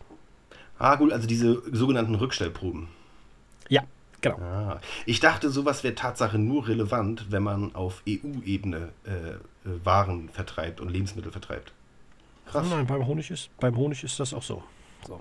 Das Wie gesagt, es gibt 16, 16 Gesetze, die du einhalten musst. Da sind natürlich auch äh, Hände waschen. Sachen, die man, ja genau, die man selbstverständlich äh, als selbstverständlich nicht reinniesen. Ne? Popel sollten woanders abgeschmiert werden und solche Sachen sind dann natürlich auch mit bei. Aber es gibt natürlich auch ein paar Richtlinien, wo man sagen muss, okay, ja, ob man sie nur sinnvoll findet, ist eine andere Frage. Aber es wird sicherlich ganz kluge Köpfe gegeben haben, die sich das ausgedacht haben und nicht ohne Grund. Ja, und die sitzen in Brüssel. Mag sein. Mag sein. Die Frage kam übrigens von Ali. Wenn du mal mit ihm Kontakt wieder hast, kannst du ihn ja mal. Ja, ich habe mit Ali sporadisch. Kontakt. Wir gratulieren uns zum Geburtstag und schreiben uns immer mal zwischendurch. Aber in letzter Zeit war es etwas seltener. Tatsächlich. Aber ich Wir, freue mich drüber. wir arbeiten alle daran. Äh, Silvio, ich habe die Frage bekommen von einem, äh, von einem Herren, der glaube ich, ich meine, ich, wir, Markus und ich, sind viel jünger als du und ich glaube, dieser Herr ist noch jünger als wir alle. Äh, die Frage war ganz plump: Warum machst du nach so vielen Jahren immer noch weiter? Was, ich würde es mal so vereinfachen: Was ist dein Antrieb? Ja. Keine Ahnung, ich kann nichts anderes. Warum mache ich nach so vielen Jahren noch weiter? Also ich, ich bin ja nun auch nicht mehr, nicht mehr so sehr aktiv wie früher. Also ich organisiere keine Konzerte mehr. Ich äh, mache zwar noch ein bisschen Mucke, aber mit der Band selber, das hat sich äh, leider vor kurzem auch dann endgültig erl- erledigt. Ähm, ich fahre gerne hin und wieder nochmal auf Konzerte, aber auch nicht mehr jedes Konzert. Es muss sich schon für mich irgendwo lohnen, einfach weil ich dabei bin, meine, ich muss meine Zeit gut einteilen. Ich, es ist nicht mehr so viel Zeit. Irgendwie gefühlt ist, ist weniger Ja. Zeit als früher da. Mag sein, wir haben auch Nachwuchs und äh, der fordert natürlich auch ein bisschen Zeit. Und äh, ja, warum bin ich immer noch dabei? Weil ich mit Überzeugung dabei gewesen bin oder auch immer noch dabei bin. Ich hab, bin reingewachsen in die, in die Subkultur von, von klein auf an und äh, ja, für mich gab es nie was anderes und ich kann es mir bis jetzt noch nicht vorstellen, auch auf, aufzuhören, mich so zu klein oder auch so rumzulaufen. Für mich gehört das immer noch ein Stück weit dazu.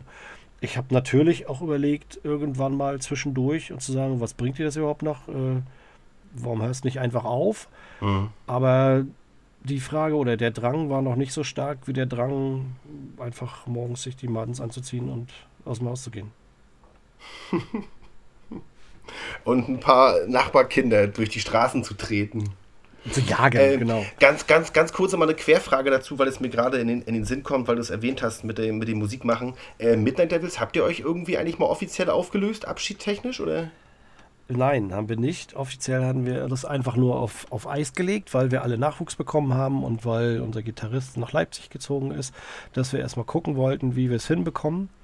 Und äh, offiziell ad acta gelegt haben wir es nicht. Ich hatte jetzt vor kurzem allerdings mal äh, versucht, das irgendwie so ein bisschen wieder auf die Beine zu kriegen, dass wir vielleicht irgendwie auch weitermachen können oder ob, ob wir vielleicht überhaupt nochmal weitermachen können.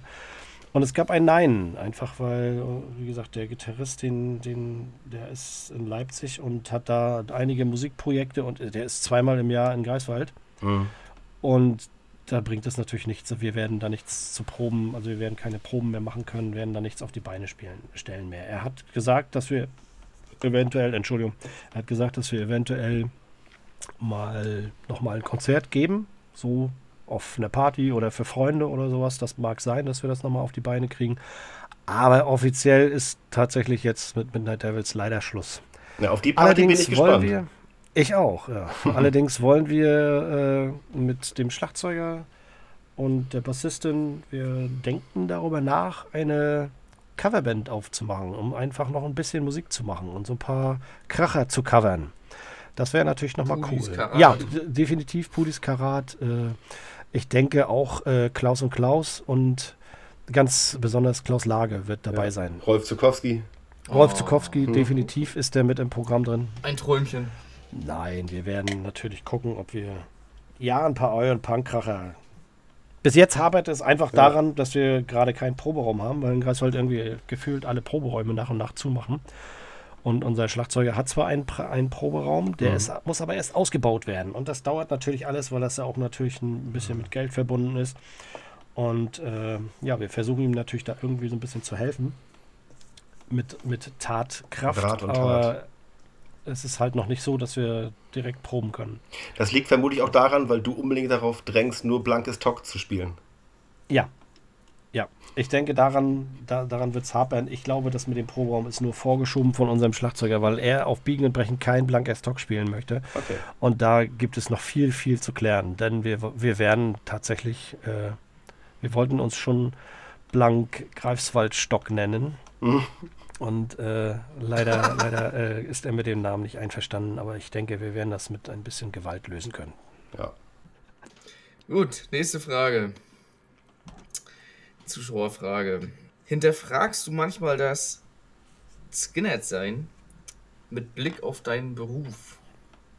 Ich hinterfrage das Skinhead-Sein tatsächlich hin und wieder. Äh, aber nicht nur mit Blick auf meinen Beruf. Mit Blick auf meinen Beruf war das eine Zeit lang. Ich habe eine Zeit lang in der Kinder- und Jugendpsychiatrie gearbeitet. Und da äh, gab es dann tatsächlich den einen oder anderen Moment, wo ich gedacht habe, okay, beißt sich das nicht ein bisschen? dass du irgendwie Kindern erzählen möchtest, sie sollen sich doch ein kleines bisschen zusammenreißen und im Endeffekt selber das nachmittags und oder abends gar nicht machst. Ähm, das war schon so ein kleiner Zwiespalt, aber das war nur ganz kurz. Es ist vorbei. Du bist geheilt. Äh, wie gesagt, wie gesagt, das, äh, ich hinterfrage mich regelmäßig und hinterfrage auch das Kindersein regelmäßig, gerade im, im Hinblick auf das, äh, auf das, was wir vorhin gesagt haben, wie diese Kultur heutzutage aussieht. Aber ich glaube, dass jede Subkultur auch das Recht hat, sich zu entwickeln. In welche Richtung ist eine ganz andere Frage. Und ob mir das gefällt, ist auch eine andere Frage. Mir muss es ja nicht gefallen, wo sich das alles hin, hin entwickelt. Die Kids müssen sich selber entwickeln. Äh, ich wünsche mhm. mir nur einfach, dass sie sich so ein bisschen in die, auf die, ja, ein bisschen auf die Wurzeln besinnen. Und naja, äh, wie gesagt, ich hinterfrage da natürlich eine ganze Menge, aber mit mir selber und im Hin Hinblick auf meinen Beruf äh, eigentlich eher weniger. Okay. Ich, glaub, ich glaube, die, die, die Frage kam von jemandem, der hier aus Brandenburg kommt, der auch in einem sozialen Beruf arbeitet. Äh, und ich glaube, der wollte so ein bisschen deine, deine Gedanken mit seinen mal so ein bisschen konfrontiert sehen. Ähm, aber so, kommen wir noch mal zur nächsten Frage. Ähm, würdest du noch mal anfangen, Konzerte zu veranstalten?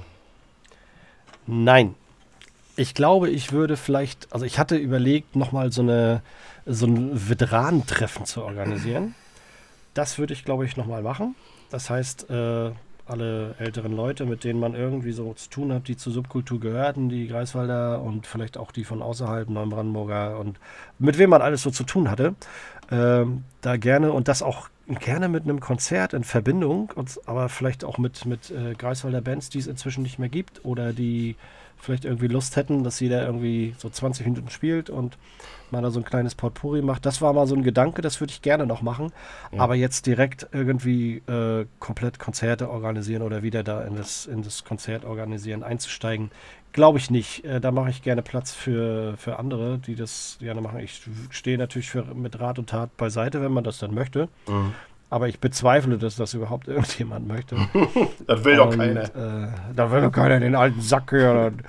Und äh, ich glaube, den Stress würde ich mir einfach nicht mehr antun. Das äh, sich auseinandersetzen, auch mit, mit äh, häufigen Gegnern. Ich kenne das ja auch von dem einen oder anderen, der da tatsächlich Konzerte organisiert hat oder versucht hat zu organisieren und dem immer wieder Steine in den Weg geschmissen wurden auf, aus diversen Gründen Äh, ich will dir jetzt keine Namen nennen und äh, denke, ich würde das, glaube ich, nicht mehr machen.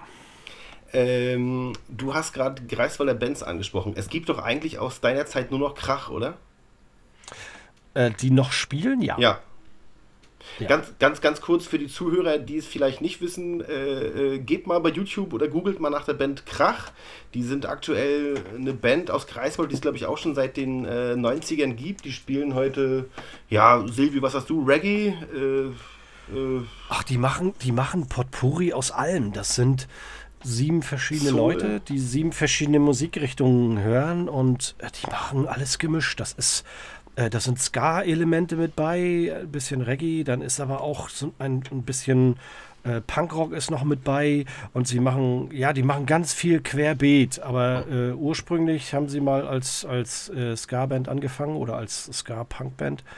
Und da sind viele Elemente noch mit drin. Also man kann bei einigen Liedern ganz gut abscanken da und hat viel Spaß bei den, bei den, bei den Konzerten. Tatsächlich, die sind nicht so verkehrt. aber wie gesagt, die Zuhörer, die das hören, äh, gebt mal ein Krach Faust, hört euch an, was sie früher für Musik gemacht haben. Da sind ein paar schöne, schöne, schöne Schmankerl mit bei. Genauso wie natürlich auch bei dem Demo von den Bootboys Greifswald natürlich.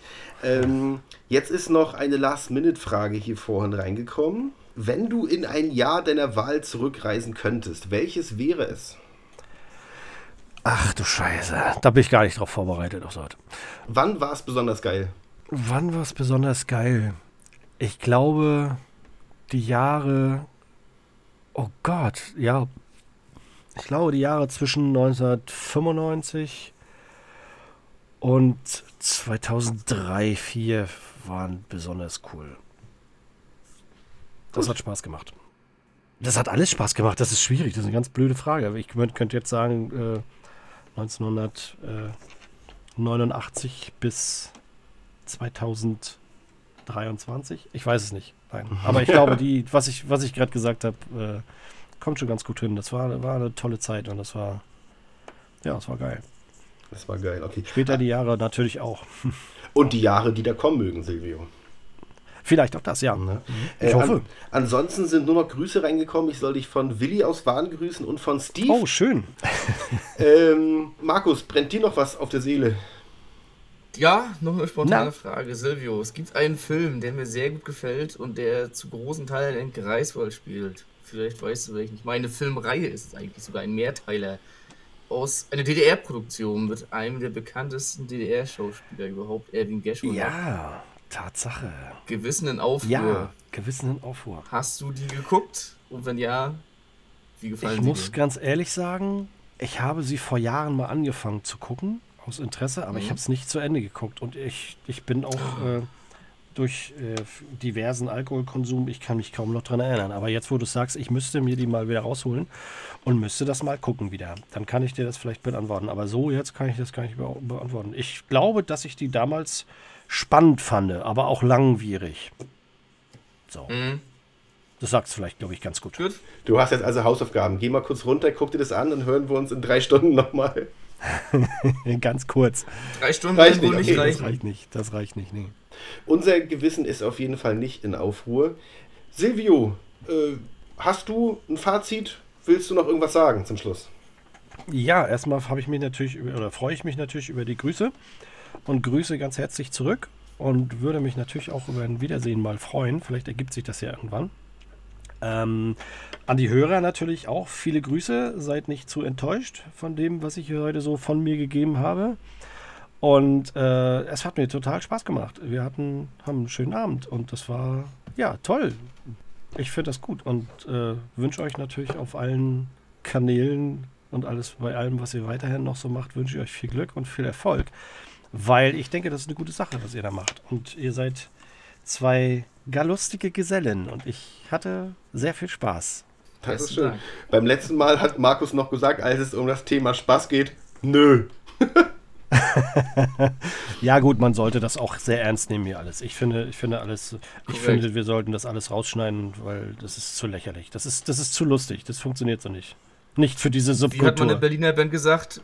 Lustig sind die Genau, anderen. lustig sind die anderen. Das gehört irgend- Lust, Spaß gehört irgendwie nicht in die Subkultur, finde ich. Das ist, das geht gar nicht.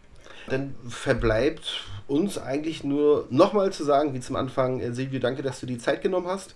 Ähm, Gerne. War schön, dich mal so wiederzusehen. Ich meine, ich hab, wir haben uns ja letztes Jahr zum ersten Mal mal ganz kurz mal wieder gesehen nach langer Zeit. Ähm, Es war fast so, als wäre die Zeit zwischendurch nicht gewesen. Ja, Tatsache. Mit dieser Knete-Geschichte und so. Ja. ja, tatsächlich. Ich habe Markus auch äh, vor gar nicht allzu langer Zeit gesehen. Das war auch im letzten Jahr.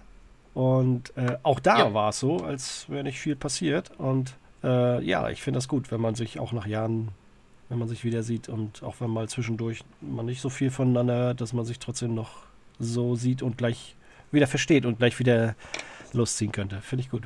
Richtig, weil ich meine, in der Zwischenzeit ist ja nicht viel passiert, außer dass es wieder Krieg in Europa gibt, äh, die Inflation, äh, Währungskrise, äh, Griechenland, du weißt schon, was ich meine.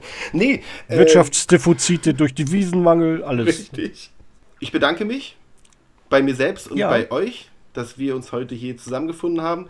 Äh, an alle Zuhörer, die jetzt noch freudig an unseren Lippen hängen, auch euch vielen Dank, dass ihr dabei wart. Äh, schaut beim nächsten Mal wieder rein. Mal gucken, wer bei- unser nächster Gast sein wird. Das werdet ihr alle noch früh genug erfahren. Ich wünsche euch allen noch einen schönen Abend. Und Markus, die letzten 10 Sekunden gehören dir. Es wird Wisches sein. Sehr schön. Danke, macht's gut.